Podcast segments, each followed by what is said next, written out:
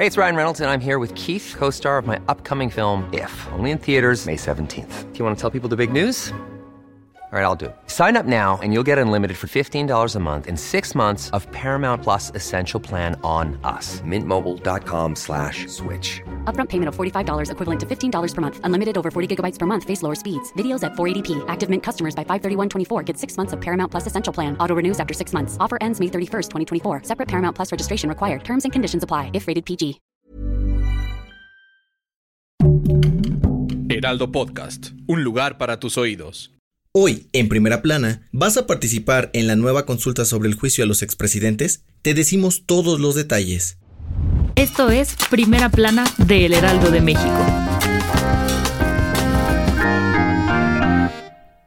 Para la 4T las consultas populares son el vínculo entre la ciudadanía y los temas públicos, y es que en vísperas de la consulta donde se le preguntará a los ciudadanos si se debe o no investigar y juzgar a los expresidentes de México, los funcionarios del gobierno de AMLO consideran que son un verdadero ejercicio democrático. La consulta popular sobre el juicio a los expresidentes se llevará a cabo el próximo primero de agosto y será la segunda durante el actual gobierno, luego de que en 2018 se realizó la consulta nacional sobre el nuevo aeropuerto de la Ciudad de México, con la cual se desechó el proyecto de Texcoco. El vocero de la presidencia, Jesús Ramírez, dijo que deberíamos de acostumbrarnos a las consultas, porque promueven la participación y el voto, y además es la única manera en la que los ciudadanos pueden tomar decisiones junto al gobierno. También dijo que el INE ya está preparando todo para realizar la consulta aunque no les gusta, porque siguen siendo muy conservadores y con políticas muy viejas y además explicó que buscarán hacerle una reforma para garantizar su imparcialidad en todos los procesos electorales. Con información de Francisco Nieto.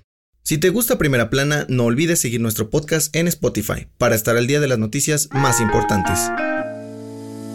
La Asociación Mexicana de Distribuidores de Automotores, la AMDA, advirtió que las ventas de la industria automotriz están en riesgo, debido a que no se ha regulado la importación de coche chocolate o de contrabando, que no cumplen con las medidas de seguridad necesarias. Los autos de chocolate son los que fueron reacondicionados luego de un choque fuerte, o que fueron utilizados para cometer delitos en Estados Unidos y la importación de estas unidades afecta a las vendedoras y armadoras en México, pues se dejan de vender autos nuevos. Se estima que en el país están circulando entre 600.000 y un millón de estos carros, por lo que la AMDA le ha pedido a los mandatarios de la 4T que tomen cartas en el asunto, para que la industria automotriz no caiga en una profunda crisis económica.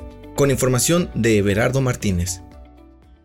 En otras noticias, luego del incendio que se registró en el Golfo de México debido a una fuga de gas en un ducto marino de Pemex el pasado 2 de julio, Greenpeace y la ambientalista Greta Thunberg criticaron enérgicamente al gobierno de AMLO y sus políticas energéticas por no invertir en energías renovables. En noticias internacionales, las autoridades de Florida suspendieron la misión de búsqueda y rescate de personas en el edificio colapsado en Miami el pasado 24 de junio. Los cuerpos de emergencia demolerán el resto del condominio esta semana. En los deportes, a 19 días de que empiecen los Juegos Olímpicos, se reportaron al menos cuatro casos de atletas en Serbia y Uganda contagiados de COVID-19 en Tokio. Aunque el comité organizador anunció que no representa ningún problema, los ciudadanos de la capital nipona piden que se cancele el evento definitivamente.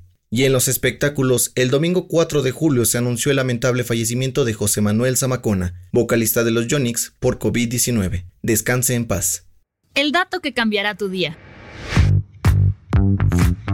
Todos conocemos a algún Pepe, pero ¿sabes por qué se les llama así a los José? De acuerdo con los registros históricos, durante siglos se ha usado la expresión padre putativo para referirse a San José. Luego se sustituyó por las siglas PP y dio origen al nombre de Pepe. Esto fue Primera Plana, un podcast de El Heraldo de México. Encuentra nuestra primera plana en el periódico impreso, página web y ahora en podcast. Síguenos en Twitter, arroba Heraldo de México. Instagram arroba El Heraldo de México y encuéntranos en Facebook y YouTube como El Heraldo de México. Hasta mañana.